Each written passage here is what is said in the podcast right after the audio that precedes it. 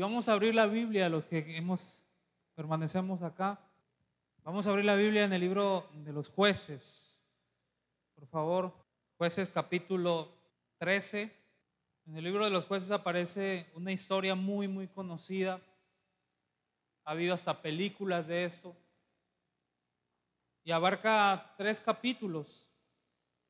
Y eso es sobre la vida, sobre el nacimiento de Sansón, sobre su ministerio. Eh, jueces capítulo 13, verso 1, dice la palabra del Señor.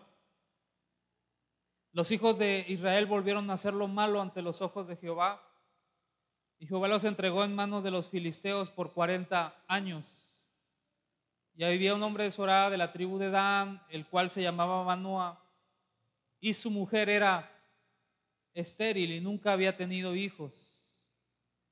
A esta mujer le apareció el ángel de Jehová y le dijo, he aquí que tú eres estéril y nunca has tenido hijos, pero concebirás y darás a luz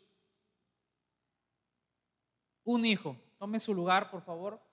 No cierre la Biblia, vamos a, estar leyendo algunos versículos. De ahí, la verdad, la predicación que hoy traigo es la más práctica. Yo creo que han escuchado en todo este año y tres meses que llevamos aquí. Quiero compartir algo muy, muy práctico. Eh, había una gran necesidad porque en ocasiones nos enteramos en la Biblia que había reyes que gobernaban. El Señor se había encargado de su pueblo para él gobernarlo, pero el pueblo quiso ser igual que los demás.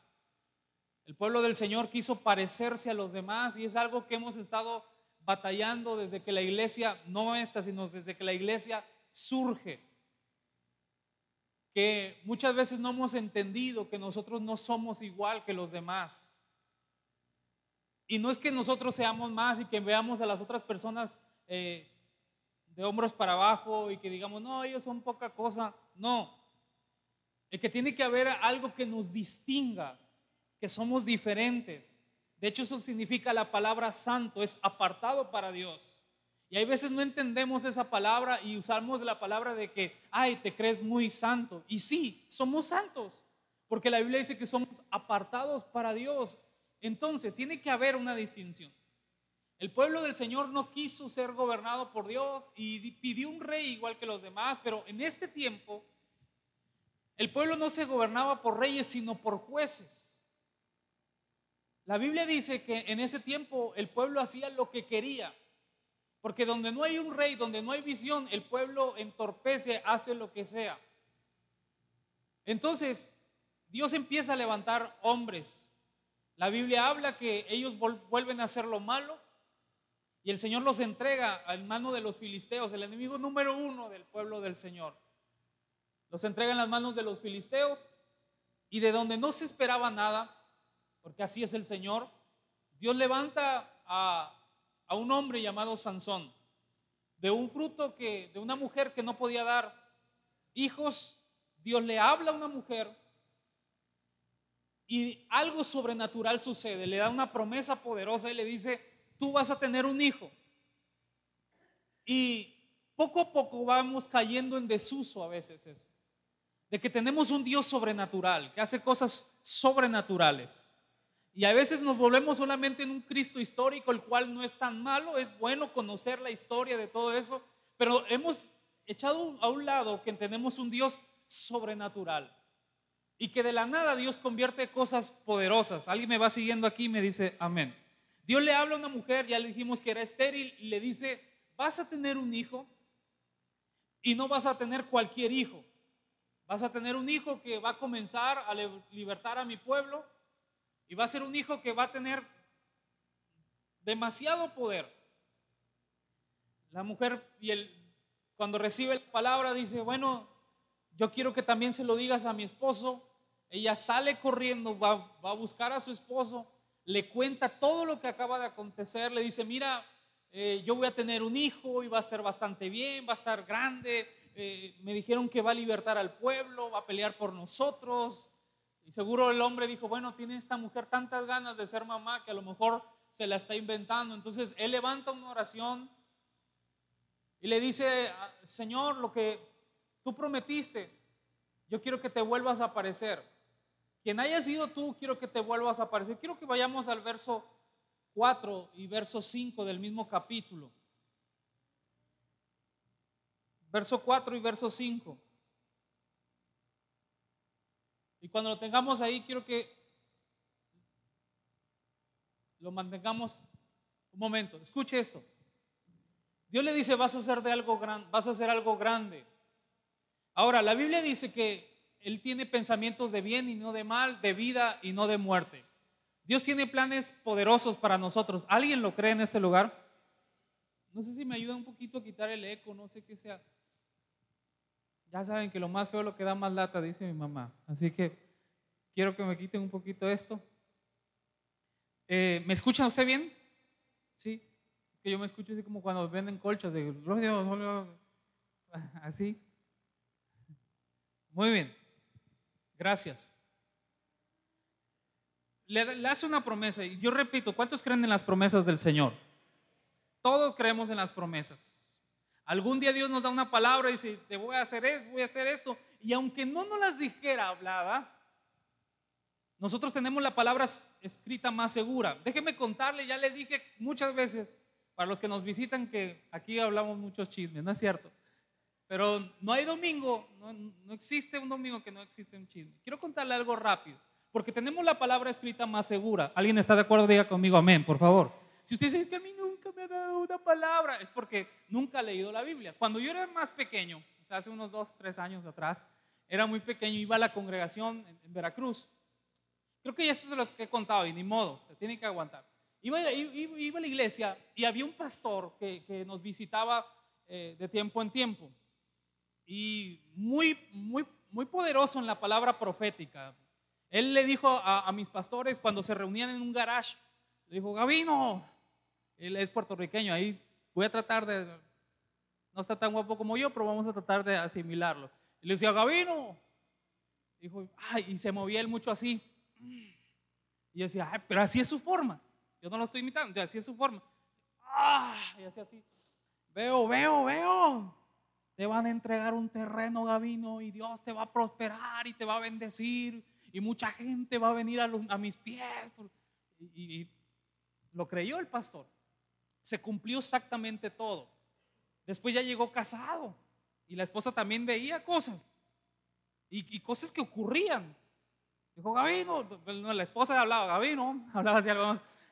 Yo ay, esposo, esposo.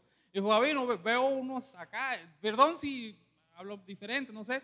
Le decía, bueno, ya voy a hablar normal. Le dijo, veo unos cuartos y veo así, veo así, y, veo niños, y, y se cumplió exactamente como lo dijo. Y le dijo, y a ti te voy a llevar a un lugar alto en las asambleas de Dios. Y mi pastor fue superintendente por más de 10 años. O sea, todo se cumplía. Entonces, todos querían que el pastor César orara por ellos, incluyendo un servidor. Pero yo era un niño. Ay, me quiero excusar, pero la verdad sí era un niño. Entonces, todos queríamos que oráramos, que oraran por nosotros. Todo lo que le estoy diciendo es porque hay promesas poderosas. Entonces, en una ocasión un amigo y yo fuimos para que oraran por nosotros, porque este hermano repartía de verdad por todas partes. Tú, te voy a llevar a este lugar y, tú, y oraba por todos. Entonces vamos, mi, amigo y yo, pues sabes que agarramos valor y digo, vamos, vamos. Y él es que, yes, vamos, vamos. Y ahí vamos. Y nos paramos enfrente y hacíamos la, la espiritual, ¿no? Para que él se sintiera en ambiente. Y nosotros decíamos, ah, y hacíamos, Señor, Señor, Señor. Y, no sé, y, y abríamos el ojillo así y veíamos que César iba por allá, ¿no? Y, nosotros, y le hacía al amigo así, le decía, hey, este, ya se movió para allá. Y como la iglesia estaba llena, porque todos querían palabra, todos querían palabra, la iglesia estaba llena, y decía, es que está hasta allá, por allá. Y me decía, ahorita, en un así es, de verdad, en, plena meditación me decía, ahorita en un descuido, aparecemos por allá. Entonces estábamos ahí, y me decía mi amigo, ya está más lejos. Y yo, una, dos, tres, y de verdad, y salíamos corriendo y, nos poníamos, hacíamos así. Y no les estoy mintiendo, sé dónde estoy. ¿sí? Entonces él iba orando y, ¡ah! y hace, y hace, tú eh, vas a ser astronauta, y así a uno, ¿no? Y yo, ah, yo también quiero que sea en la NASA, o, y, así, ¿no? Y, y luego seguía mi amigo y seguía yo. Increíblemente, el pastor nos esquivaba y oraba por los siguientes. Y decía, Padre, y te ungimos como profeta a las naciones. Y yo, mi carnalidad, volteaba y decía, esa chamaquilla ni a la iglesia viene. ¿Alguien me está entendiendo acá? Dígame amén, por favor. Digo, yo ni viene y ya le están diciendo que a las naciones y que aquí, que allá y que el otro. Y al otro, yo, tú vas a ser un salmista. Y, yo canta re feo. O sea, yo, yo decía muchas cosas. Pero lo increíble es que todo se cumplía. ¿Me, estoy explicando? Hasta que nos brincó, nos brincó, nos brincó. Ya faltaban como cinco personas. Entonces nos dimos la vuelta y dijimos, no, ya vámonos. Y mi amigo y yo nos vamos bien frustrados, salimos y la esposa estaba hasta atrás. Porque le, hacía daño, creo que traía mal. El chiste que estaba hasta atrás. Ya nos fuimos. Cuando dice, ¿dónde vas tú? Le digo, ya me voy. No, le dije, ya me voy. ¿y eso por qué? Le dije, pues, no, pues ya nos vamos. Y nos vio la cara, yo creo, muy tristes. Dice, ¿qué tienen? Y mi amigo, yo, no, pues nada. Dice, cuéntame de ti. Me dijo, mí, cuéntame de ti. ¿Dios te ha hablado algún día? Le dije, sí. Cuando yo era niño, tenía yo 12 años, dije, Dios me habló y me dijo que yo iba a ser un predicador, que yo iba a tal. Le empecé a contar muchas cosas. ¿Y tú? No, pues yo también y no sé qué. Le dijo, y ya se los confirmó mi esposo. Y nosotros dijimos, no. Ah, entonces es mentira lo que les dijeron. Peor terminé yo. ¿Alguien me está entendiendo acá? el chisme está buenísimo. Usted está así. Ahorita que les predique, espero que también estén así. Entonces yo me acuerdo que este, dijeron, entonces es mentira. Gracias. Y peor nos fuimos, ya sin la promesa de los 12 años.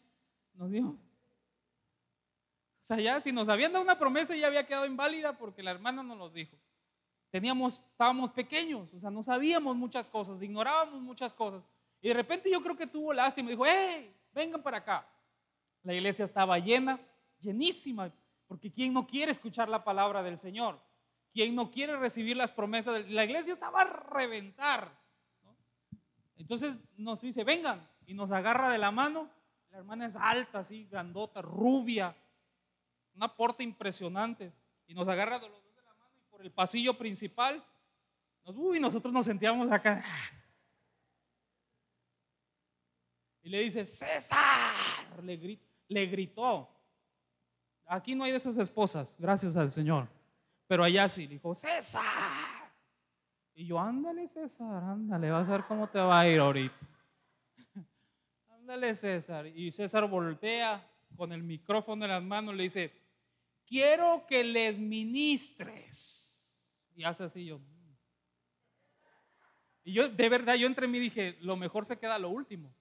A mí me va a decir que yo voy a ser el siguiente apóstol después de Pablo o algo así. Esta que me estaba volviendo. Y, y de repente César agarra el micrófono y dice, ustedes no entienden. Y enfrente de todos, todos volteándonos a ver, que no hay palabra de Dios para ustedes dos, dos, dos.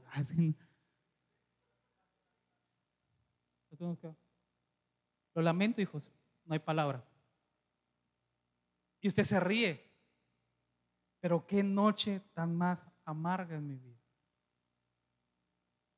A todos les habían repartido, menos a mi amigo y a mí. Yo dije, ya no sirvo para nada. Pero eso es cuando uno ignora que la palabra profética más segura es la que está escrita. Me refugié en la palabra, gracias al Señor. Y me encontré que hay miles de promesas para nuestras vidas. ¿Alguien lo está creyendo? Diga conmigo, amén. ¿Verdad? Hay miles de palabras para nuestra vida. Y el pastor César se tarda más que yo. Él tarda tres horas predicando. Algún día lo vamos a invitar. No le voy a decir cuándo para que venga se tarda tres horas predicando, de verdad. Hasta la esposa dice, cuando César predica, traiga la almohada porque si es cierto, se tarda tres horas. Pero la gente va porque quiere escuchar la palabra. Entonces cuando una, pasaron los años, empecé a viajar, a predicar, Y me dijeron, va a ir César. Ya no me interesaba tanto hacer las filas como antes. Acompañé a un amigo que su esposa iba a dar a luz, creo. Regresé y César seguía predicando. Y hablé, ¿cómo va el culto? Y ya está por terminar. Ahorita llego, llegué a las diez y media de la noche esa ocasión. Ya yo predicador, ya viajando por todas partes. Y llego y estaba la fila enorme de que uno por uno iba. Pero créanme, un filo, no, no, no, no, no, hacía así hasta culebrita. Cuando yo entro, esta ocasión ya no me interesaba tanto la palabra, entro y César me voltea y me dice, tú el que vas entrando es el primero con el que voy a comenzar. Le dije, gloria a Dios, venga para acá. y me soltó una palabra. Ahora, todos tenemos la promesa del Señor. Pero han escuchado los anuncios cuando oferta el 70% y al final dice, se aplican restricciones. ¿Se han escuchado? ¿Sí me entendieron lo que quise decir o no? ¿Se aplican qué? Y a veces es lo que el pueblo no ha entendido. O lo que no queremos entender. Y utilizamos frases como, mi Dios cumplirá lo que Él dijo porque ta, ta, ta, pero se aplican restricciones. Aunque no esté de acuerdo conmigo, se aplican restricciones. Hay promesas que se van a cumplir porque son propósitos y planes de Dios. Pero no se van a cumplir de la mejor manera hasta que nosotros no entendamos que hay instrucciones que Dios nos da y que Dios es bueno.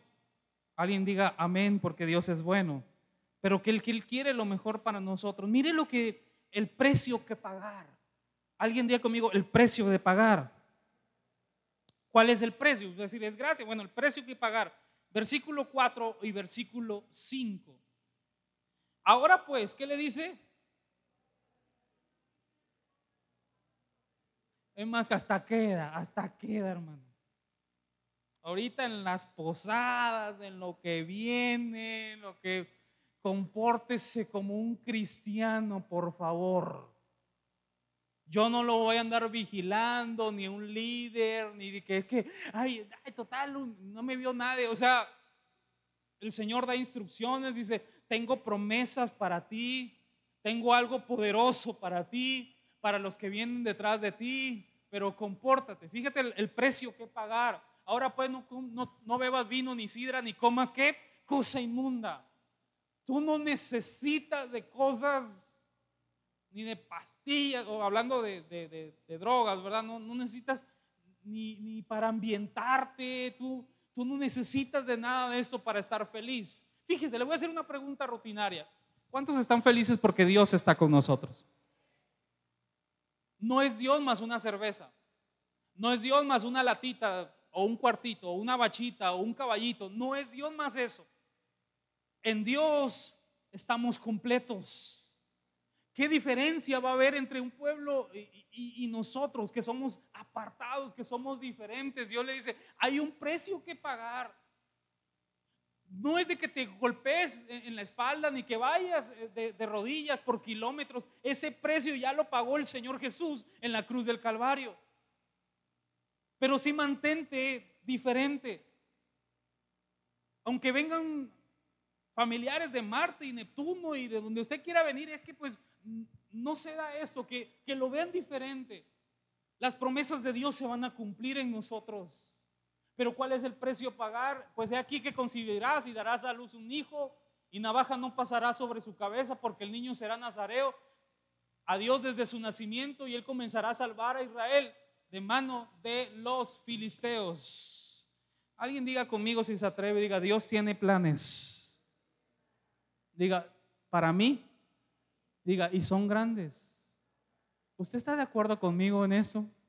Hermano, yo sí le creo a Dios. De verdad, yo sí le creo a Dios. Por eso estamos en este lugar. Y no me voy a poner romántico, ni, ay, ni chip, ni nada, pero por eso dejamos nuestro lugar de origen, por eso dejamos nuestra casa, por eso dejamos nuestro hogar, porque nosotros le creemos a Dios. Porque yo sé que Dios tiene planes para nosotros y tiene planes para usted, que usted que me está escuchando, Dios tiene un plan para, nosotros, pero ¿cuál es el precio a pagar? No comas cosa inmunda, no te contamines, no vale la pena. Por unos minutos no vale la pena. El, fin de, el viernes predicaba con, con unos muchachos, les decían, si tú dices que un antro es, es más emocionante que estar un minuto en la presencia del Señor, le dije, perdónenme, con todo respeto se lo digo, es que nunca han conocido al Señor. Nunca han sabido, nunca han experimentado la presencia del Señor. Ahora todos vayamos, todos, todos nos hemos equivocado. Pero hay un precio a pagar, hermano. Ojalá ustedes, nosotros estemos dispuestos a pagar ese precio. ¿Cuál es la bendición? ¿Cuál es la bendición? Porque esa no es una, no es una estructura de reglas a seguir y que andar así como soldadito y que solamente hay que amar a Dios obedecerle. ¿Cuáles son los resultados? Veamos el verso 24 y verso 25. Verso 24 y verso 25 de este mismo capítulo.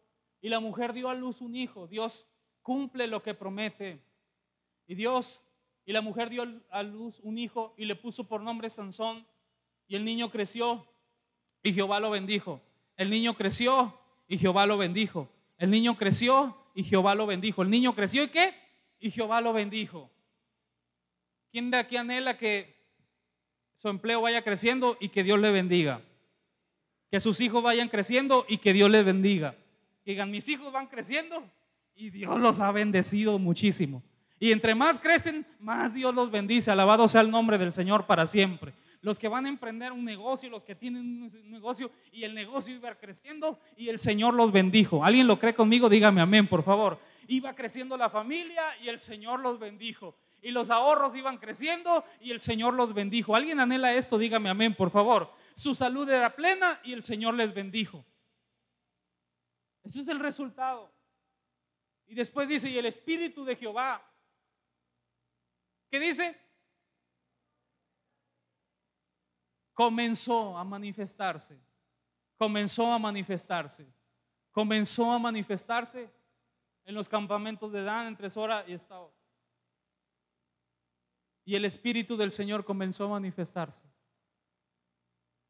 ¿Qué ocurre cuando el Espíritu del Señor se manifiesta en un lugar? ¿Qué ocurre? ¿Qué ocurre, hermanos? Muchos hemos enfrascado al Espíritu Santo solamente en un mover, pero donde está el Espíritu del Señor hay libertad. Y donde el Espíritu del Señor empieza a manifestarse hay vida donde el Espíritu Santo empieza a moverse, ahí ocurren grandes milagros. Este 2020 que está por, por venir, Dios ya empezó a comenzar, a, ya se empezó a comenzar a manifestar aquí, ya empezó a manifestarse, mejor dicho. Pero es el comienzo. Yo no, importa, no sé cuántos años tengan en el ministerio y todo eso, pero quiero decir que es el comienzo. O si alguien ya dice, no, yo ya, yo creo en eso, ya que el Señor me levante, yo ya estoy bien, pues ya, ya cumplí. Yo no creo que haya ninguno de esos aquí. Yo creo que todos estamos diciendo, aunque tengamos 10 años, 15 años de conocer al Señor, yo creo que apenas Él está comenzando con nosotros. ¿Está de acuerdo conmigo? Dice, amén, por favor. Y el Señor empezó a manifestarse en los campamentos, en Él en los campamentos empezó a moverse de manera sobrenatural. La fama empezó a regarse. Pero hermano, escuche esto. Cuando el Espíritu del Señor empieza a manifestarse en una vida, es de gran gozo. Mucho gozo hay, pero también una gran responsabilidad. Porque una pequeña locura y te cuesta más todavía. No sé si me estoy explicando, alguien diga amén. Antes nadie te conocía, ahora la mano de Dios está sobre ti.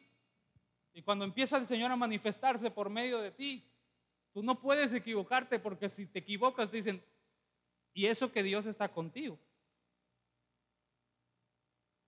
Y eso que el Espíritu Santo te usa. Y es exactamente lo que le pasa a Sansón. Ayer, los que estuvimos en la oración, le decía algo a los hermanos, ¿sabe algo que a mí me da miedo? ¿Alguien ha tenido miedo aquí? Me no, nunca, yo no conozco esa palabra. No, todos hemos tenido miedo. ¿Sabe algo que me da miedo a mí? Una de las cosas. Ni es las arañas, ni, las, ni los ratones, ni nada de eso. Los evito. que Dios me dé cosas y se me echen a perder en las manos. Eso me da terror. Mucho miedo. El lunes le predicaba a las mujeres cuando Pablo le escribe a Timoteo le dice, cuídate de ti mismo y de la doctrina. Pero hay una palabra que le dice, cuídate de ti mismo. Porque a veces volteamos y es que aquel, es que esto, y es que si yo hubiera... Pablo le dice, cuídate de ti mismo. La puedes echar a perder. No la riegues. Has estado orando mucho por esto. Clamaste a Dios mucho por esto. Ahora que lo tienes, cuídate. No le eches a perder. Oraste por hijos, Dios te los concedió. Ahora, cuídate. Cuida lo que Dios te ha dado. Alguien me, me está entendiendo aquí, diga amén. Muy bien, seguimos. ¿Qué faltó? Vamos al capítulo 14. Vamos al, capítulo 14. En el verso 1 al verso 3. Descendió, descendió Sansón a Timán y vio en Timnat a una mujer de las hijas de los filisteos. Y subió y lo declaró a su padre y a su madre diciendo, yo he visto en Timnat, algo así, una mujer de las hijas de los filisteos, os ruego que me las toméis por mujer. Fíjese. Y su padre y su madre le dijeron, no hay mujer entre las hijas de tus hermanos, ni en todo nuestro pueblo para que vayas a tomar una mujer de los filisteos incircuncisos. Y Sansón respondió a su padre, tómame a esta por mujer porque ella me agrada. ¿Qué ven ahí? Miren, mamá, un momento acá. ¿Qué ven ahí?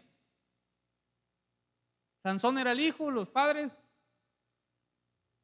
Y el hijo va y le dice, tómame una mujer que no es del pueblo del Señor. Quiero la, quiero tomar por mujer. Y los, padres dijeron, no, porque no es buena para ti. Y los hijos, el hijo le responde, no te estoy preguntando. Quiero que la tomes. Yo la quiero por mujer. ¿Qué ven ustedes? ¿Cómo Dios les habla ahí? ¿Sabe? Este consejo no se lo voy a dar yo. Este consejo tómenlo directo de la palabra. Lo que ustedes alcancen a ver, aplíquenlo a su vida. Apliquémoslo a nuestra vida. La Biblia dice, hijo, no es por ahí. Y el hijo dice, no me importa. Y desde ahí empieza un decline. ¿Cuál es el resultado? Al principio les dije que el, obedecer a Dios, de alguna manera, el pagar un precio trajo resultados. ¿Cuál fue el resultado? Que el Espíritu del Señor se empezó a manifestar, que Dios empezó a cumplir las promesas. Ahora vemos ahí algo. ¿Cuál fue el resultado? El, consejo de los padres fue tomado en poco. El resultado aparece en el verso 20 versículo 20 del capítulo 14, y la mujer de Sansón fue dada a su compañero, el cual la había tratado como qué? Como su amigo. Me va siguiendo hasta aquí, me dice amén, por favor. Mire, le quiero explicar muy rápido esto. La palabra del Señor dice que se empezó a manifestar. Capítulo que sigue, Sansón va creciendo. Sansón le gusta a una mujer que no era del pueblo del Señor, va con sus padres, le dice, tómame, a esta mujer, los padres dijeron, no te conviene, es una mujer incircuncisa, es del pueblo enemigo, no te estoy preguntando, toman a los padres, ceden. Y la Biblia dice que Sansón cuando va a visitarla, se encuentra con un león que venía hacia él, un león joven. La Biblia dice que el, Sansón, el Espíritu del Señor viene sobre él, lo mata y lo deja ahí a un lado, va, visita la, a la esa. Pero la Biblia dice que del león sale un panal y del panal salía miel. Posteriormente se celebra la, fiesta con esta mujer y él pone una trivia y, les pone como una adivinanza, payaseando con la unción, payaseando con lo que Dios les dio. ¿Alguien me está entendiendo lo que les quiero decir? hay personas que a veces, yo espero que no haya ninguno aquí, que tienen tan, tan gran ministerio, tantos dones en las manos y poniendo adivinanzas. haciendo cosas que no dan provecho para nada. Este hombre, escuche, su, mirada estaba en otra cosa, su mente estaba en otra cosa. Una vez escuché una frase de un predicador diciendo, malandreando con la unción. Qué tremendo, hermano. Si tú supieras lo que hay en tus manos, si tú supieras lo que Dios te ha dado, te pregunto, ¿lo sabes? ¿Sabes a lo que Dios te llamó? ¿Sabes que Dios depositó en tus manos? No estaríamos poniendo adivinanzas. Este hombre le pone a los amigos de, la mujer en, la fiesta, le dice, si alguien me adivina, los amigos van, luego lo leen, el amigo, los amigos van y, le, empiezan a, a, hostigar a la mujer, le dice, por, tu noviecito nos puso una trivia, así que le sacas la verdad porque se la sacas y él, eh, la mujer le empieza a llorar, le da la respuesta. La Biblia dice que Sansón le dice, bueno, me ganaron porque la mujer me sacó la sopa, como quien dice, había apostado 30 vestidos, la Biblia dice que va, desciende, mata a 30 hombres, les quita los vestidos y, y paga la adivinanza, paga la apuesta. Y usted va a decir, qué absurdo, a lo mejor hasta estoy viendo sus caras como, ¿en serio está predicando de eso? Qué absurdo. Qué absurdo estar predicando de algo así. Qué absurdo que, que unos versículos estén diciendo algo así cuando este hombre tendría que estar eh, como juez del, del pueblo del Señor, manifestando en sus, en sus dones. Si se tuvieran que escribir líneas de nosotros, ¿qué líneas se escribirían? ¿Se escribirían líneas absurdas como estas? ¿O se escribirían líneas importantes que haya algo de decir de nosotros? ¿Qué se escribiría de nuestras vidas? ¿En qué invertimos nuestro tiempo? Una vez estaba, porque todos jugamos, ¿no? Algún día o quizá no. A lo mejor algún día usted se ha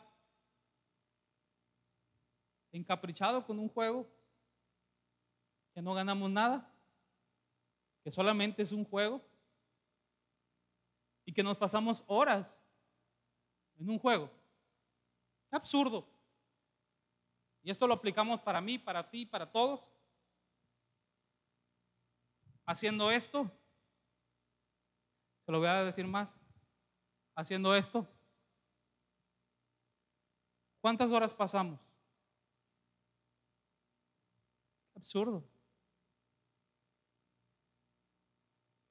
La verdad. Si contaran, ya hay hasta un contador que salió en una aplicación de cuántas horas pasas en la pantalla. Qué absurdo. teniendo tantos dones, teniendo tantos talentos que Dios nos ha dado. Qué absurdo que un hombre con tanta fuerza esté poniendo trivias con sus amigos. ¿Cuál fue el resultado? Que a su mujer no le duró mucho. Cuando, cuando él va a matar a, los, a estos hombres, la mujer se la dan a un amigo suyo. Corazón lastimado. Y si se escribieran más notas, a lo mejor diríamos, ¿y dónde está Dios cuando me lastimaron el corazón? Versículo capítulo 15. Vamos a meterle nitro a esto para ir acabando. Capítulo 15. ¿Me regalas un poquito de pie? Ahorita vamos a leer algunos versículos del versículo 9 en adelante, pero escúchenme esto para ponerlo en contexto. Cuando a la mujer se la entregan a su amigo, quiero que, me, participen conmigo. ¿Cómo hubiera quedado su corazón de usted? Que usted se enamora, usted le dice a sus padres, aunque te opongas, mi amor va a triunfar. ¿Tú darías todo? Todo te casas y en la luna de miel, cuando te das cuenta, tu esposa o el esposo está con otro, con tu amigo. ¿Qué hubieras hecho tú? Algunos hubieran dicho, bien me lo dijo mi mamá, esta mujer no me convenía. Pero el corazón despedazado. Otros estarían, ah, qué coraje. Sansón dijo, qué coraje. Él va y dice, ustedes me hicieron esto, mis enemigos, ahora me la van a pagar. Y empieza a agarrar, creo que son 300 zorras las que agarra, y las ata de cola en cola y las mete a donde estaban sus sembradíos. Y les prende la cola a todas y empiezan ellas a correr por a todas partes. En pocas palabras, hizo una quemazón ahí. ¡Qué absurdo! Dios lo había llamado a esto. andar prendiendo zorras. Dios, yo quiero hacer una pregunta. Estamos a punto de terminar el 2009. No juzgo, solamente hay una pregunta que sale de estos versículos. Lo que estoy haciendo en el 2009 o lo que hice en el 2019, perdón. ¿Es lo que Dios me llamó a hacer? ¿Es esto lo que Dios me llamó a hacer? ¿Lo que estoy haciendo se parece a lo que Dios me llamó a hacer? ¿O estoy rayando en lo absurdo? Este hombre empezó a quemar, ya la gente, imagínense, pobrecillos de todos sus sembradíos, dijeron, vamos a ir sobre Sansón. Sansón se refugia en el campo de sus amigos. Él dice, pues con mis amigos voy a estar seguro, en mi pueblo voy a estar seguro. Entonces llega todo el pueblo enemigo, da cuenta que llegan todos del pueblo vecino, llegan todos, andamos buscando a uno y el pueblo de Dios se esconde y dice, nosotros por qué vienen a hacernos eso, ¿Qué, van a hacer? Es más, vamos con la Biblia, fíjense lo que dice los versos, el verso 9, del capítulo 15, el verso 9 al verso 15. Entonces los filisteos subieron y acamparon en Judá y se extendieron por ley. Y los varones de Judá les dijeron, ¿por qué habéis subido contra nosotros? Y ellos respondieron a prender a Sansón, hemos subido para hacerle como Él nos ha hecho. Y vinieron tres mil hombres de dónde? A la cueva de Peña de Tam y dijeron a Sansón, ¿no sabes tú que los filisteos dominan sobre nosotros? ¿Por qué nos has hecho esto? Y él le respondió, yo les he hecho como ellos me hicieron. Ellos entonces le dijeron, nosotros hemos venido para prenderte y entregarte en mano de los filisteos. Y Sansón le respondió, juradme que vosotros no me mataréis. Y ellos le respondieron diciendo, no, solamente te prenderemos y te entregaremos en sus manos, mas no te mataremos. Entonces le ataron con dos cuerdas nuevas y le hicieron venir de la peña. Y así que vino hasta ahí, los filisteos salieron gritando a su encuentro, pero el Espíritu de Jehová vino sobre él y las cuerdas que estaban en sus brazos se volvieron como lino quemado con fuego y las ataduras se cayeron de sus manos y hallando una, y una quijada de ana fresco, aún extendió la mano y la tomó y mató con ella a mil, a mil hombres. Rápido les explico esto. El resultado de pagar un precio para Dios fue que el Espíritu del Señor se manifestó. El resultado de hacer tonterías y de rayar lo absurdo fue que le rompieron el corazón, quedó mal con sus padres, empezó a hacer desfiguros, empezó a desviarse del camino del Señor. Tú nunca ves a Sansón orando, tú nunca ves a Sansón haciendo el trabajo que Dios le había mandado hacer. Tú ves a Sansón desviándose, desviándose, una unción tan fuerte, tan poderosa, desviándose. Ahora veo que se va y se refugia con sus hermanos sus hermanos, la Biblia dice que van sobre él tres mil hombres, tres mil hombres. Ya quisiéramos tener un auditorio, ¿verdad? En este momento, con tres mil personas congregadas en un solo lugar para una tontería. Y ellos van y le dicen, Sansón, tres mil hombres, Sansón, Sansón es para que se hubiera levantado, dado un discurso y hubiera dicho, el Espíritu del Señor viene sobre mí. Y el Espíritu del Señor nos va a libertar. Dios me va a usar para liberarlos a ustedes. Vamos a unirnos. Vamos a unir nuestras fuerzas. Quizá ustedes no son tan fuertes, pero saben pelear. Quizá, y, se hubieran puesto de acuerdo, pero ¿qué veo? Veo una unción desaprovechada. Ve una visión no transmitida. Ve un pueblo que no valora sus ministerios. Ve un pueblo que no se une. Ve un pueblo sin visión espiritual. Por favor, que eso no nos pase aquí.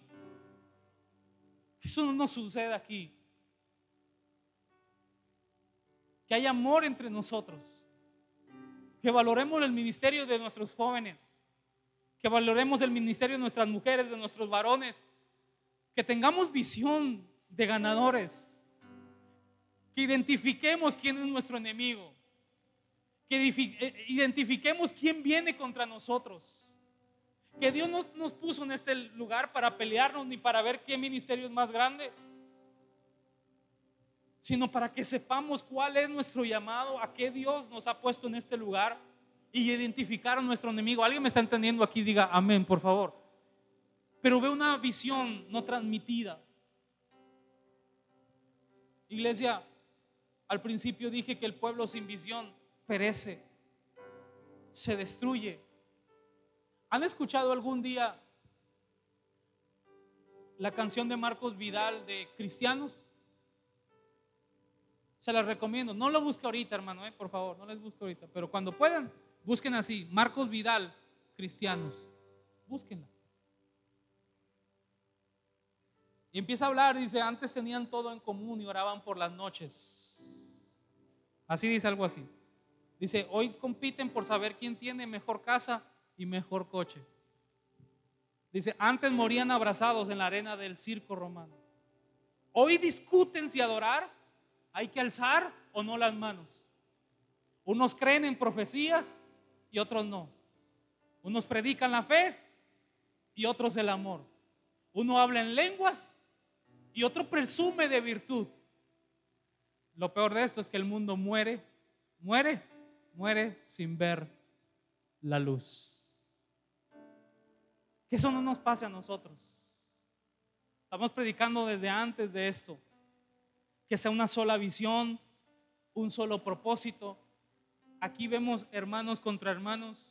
Oye, si yo sé que hay un pueblo que me está oprimiendo por años y que le quita la comida a mis hijos y que nos tiene como esclavos y que Dios levanta un hombre fuerte que pelea por nosotros, que con una quijada de un ano mata a mil personas, con una quijada de un ano, no era la quijada, era que el Espíritu del Señor estaba sobre él. Yo hubiera dicho, ¿en qué podemos ayudarte?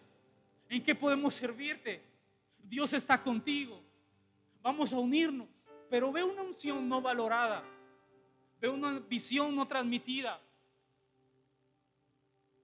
Un pueblo entorpecido, un pueblo sin claridad. Y voy a decirle esto no por llenar una línea, hermano. Pero si tú supieras que el que está al lado, la unción tan fuerte que tiene, lo que Dios le ha llamado a hacer, y a lo mejor en este momento tú estés...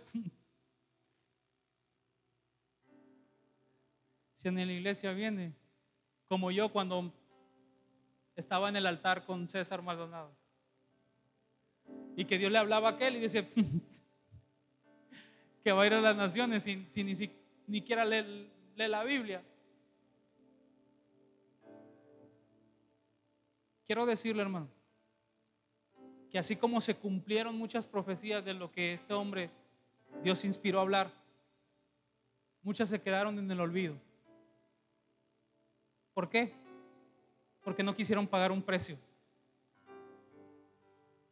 Otros, entre tumbos, entre Dios tuvo misericordia, decidimos pagar un precio. Y son los que hoy están abriendo obras son los que están viajando a predicar. Son hermanas que Dios usa poniendo sus manos sobre los enfermos y los enfermos sanan. ¿Cuál va a ser tu estadística? Vamos a ser como Sansón. Porque mire lo que ocurre con Sansón, jueces capítulo 16, verso 23. Jueces capítulo 16, verso 23 al verso 31 y con esto cerramos.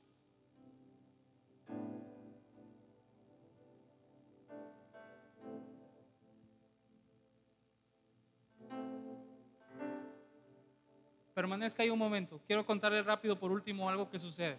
¿Alguien ha escuchado la historia de Sansón y Dalila? ¿Qué me pueden decir de, Dagón? Iba a decir, Sansón y Dalila. Sansón se mete primero con una ramera, una prostituta, otra vez haciendo cosas absurdas que Dios no le había llamado a hacer. El enemigo ya andaba rondando. dijo, mañana al amanecer le caemos. Pues él se metió con una ramera. Le vamos a caer, lo vamos a matar porque sabemos que es, es una amenaza para nosotros. El enemigo no, no duerme, hermano. ¿eh? El enemigo dijo, en la mañana, en la noche, lo vamos a matar porque lo vamos a matar. Y la Biblia dice que a medianoche Sansón deja a la mujer y se va y por eso se salva. Pero la siguiente, que se enamora otra vez de una mujer que no era de su pueblo, era del pueblo filisteo. Y la Biblia dice que Dalila le empezó a hostigar, le dijo, dime cuál es tu secreto. Y él, no, mira, si me atas a unas, a unas cuerdas, este, mi fuerza se va a ir. Y ella llamaba a los filisteos, lo ataban y el Espíritu del Señor venía y se quitaba las cuerdas. Ahora este hombre tan torpe, perdiendo la visión toda, si sabe que la estaban, lo estaban traicionando, ¿por qué siempre estaba abriendo su corazón? Siempre abriendo su corazón. Pero cuando yo me encuentro con esto y yo digo, qué hombre tan torpe, me veo confrontado yo mismo y digo, si sé que apartarme de Dios me trae consecuencias, si sé que decisiones absurdas me traen consecuencias, ¿por qué vuelvo a caer en lo mismo? Si sé que abrir mi corazón a personas que no debo de abrirse me traen consecuencias, ¿por qué abrir mi corazón nuevamente a esas cosas? Y así podríamos irlo aplicando nosotros. Hermanos, si sabe que hay eh, errores, si sabe que hay fallas que le traen consecuencias, ¿por qué volverlo a hacer? El fin de la historia es esta.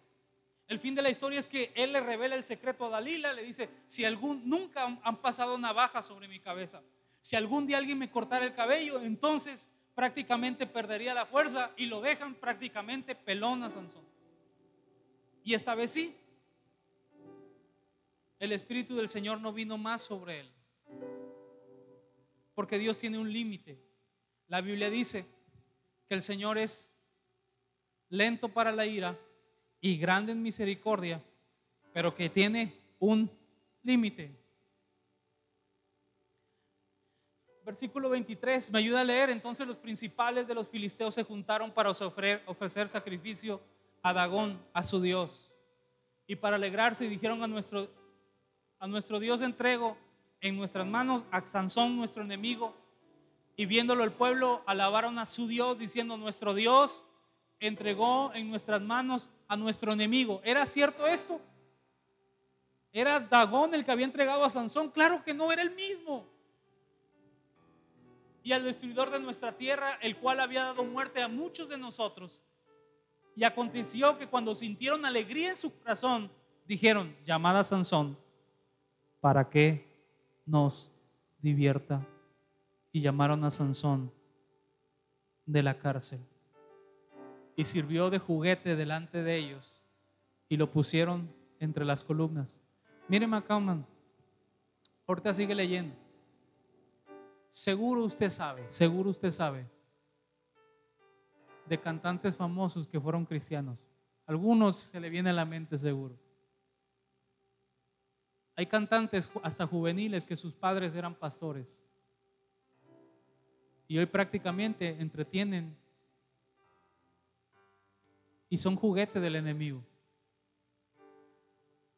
Cuando algo nos ocurre decimos, es que diablo cochino, mira lo que me hizo. Muchas de las veces son consecuencias de nosotros mismos. Entonces Sansón dijo al joven que le guiaba de la mano, acércame y hazme palpar las columnas sobre las que descansa la casa, para que me apoye sobre ellas. Y la casa estaba llena de hombres y mujeres y todos los principales de los filisteos estaban allí. Y en el piso alto había como tres mil hombres y mujeres y estaban ahí mirando el escarnio de Sansón, estaban viendo ahí escarnio de Sansón, entonces clamó Sansón a Jehová, hasta entonces lo veo orar, hasta entonces lo veo orar, entonces clamó Sansón a Jehová y dijo, Señor Jehová, acuérdate ahora de mí y fortalece, te ruego, solamente esta vez, oh Dios, para que de una vez tome venganza de los filisteos por mis dos ojos. Asió luego Sansón las dos columnas de, las dos columnas de en medio sobre las que descansaba la casa y echó todo su peso sobre ellas, su mano derecha sobre una y su mano izquierda sobre la otra. Y le dijo Sansón, muera yo con los filisteos. Entonces se inclinó con toda su fuerza y cayó la casa sobre los principales y sobre todo el pueblo que estaba en ella. Y los que mató al morir fueron muchos más que los que había matado durante toda su vida. Y aquí hay dos. Ya concluí. Aquí hay dos. O nos alegramos y decimos, ay hermano, mire lo que dice la Biblia. O sea, mató a más de los que mutó. Yo te quiero preguntar a ti, papás que me están escuchando. ¿Te hubiera gustado que a tu hijo lo hubieran asesinado así?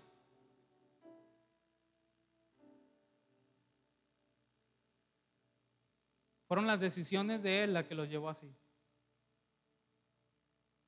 Y se, se, escucha bonito y mató al final los que, más de los que había matado cuando él vivía. Pero estoy seguro que el propósito de Dios no era que Sansón muriera de esa manera ni ridiculizado porque Dios tenía propósitos grandes para con él. Como está, cierra tus ojos. Quiero hacerte una, una pregunta ahí mientras cierras tus ojos.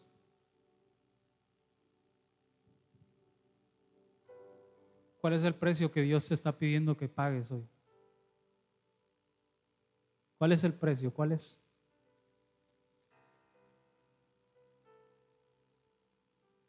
Todos tenemos diferentes luchas aquí, todos. Ninguna es más grande que la otra, pero todas son luchas. Algunos tendremos que vencer el desánimo y decir, tengo que pagar este precio. No voy a seguir a Jesús cuando tenga ánimo. Ese es el precio que voy a pagar. Voy a pagar, voy a, voy a seguir a Jesús siempre. ¿Cuál es el precio que vamos a pagar?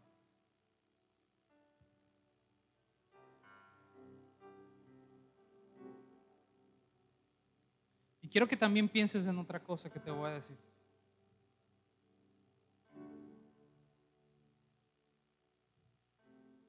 Quiero que por favor pienses un momento en decisiones que no traen traído buenos resultados.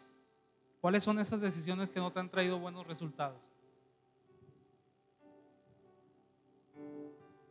Identifícalas. ¿Cuáles son esas, esas decisiones que tú has tomado que no te han traído buenos resultados? Señor, trae a nuestro corazón eso. Muéstranos para que no estemos como Sansón, Señor. Muéstranos, muéstranos, muéstranos.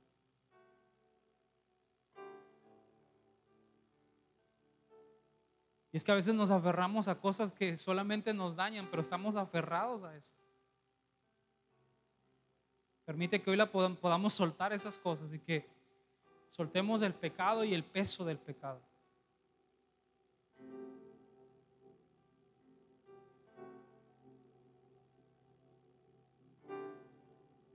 Escucha esto.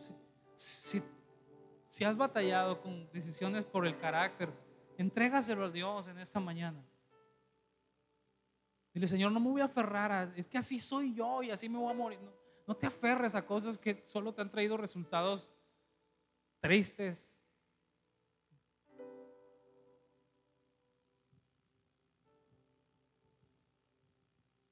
Padre, en el nombre poderoso de Jesús. En el nombre poderoso de Jesús. Quiero entregarte, Señor, esas decisiones que he tomado que están mal y quiero tomar decisiones como deben de ser tomadas. Hay un precio que yo tengo que pagar. Y quiero hacerlo, Señor Jesús. Por favor, habla con Dios un minuto ahí. Habla con Dios un minuto y dile, este es el precio que yo sé que tengo que pagar y lo voy a hacer, Señor. Tú me estás llamando a hacer, a pagar un precio y lo voy a hacer, Señor. quiero que tú te manifiestes en mi casa, en mi familia, pero hay un precio que yo tengo que pagar y lo voy a hacer, Jesús.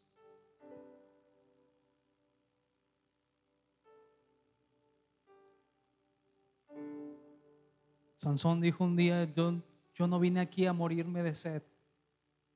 La Biblia dice que Dios le abrió una cuenca y de ahí tomaba agua y se reanimó y el Espíritu del Señor vino sobre él.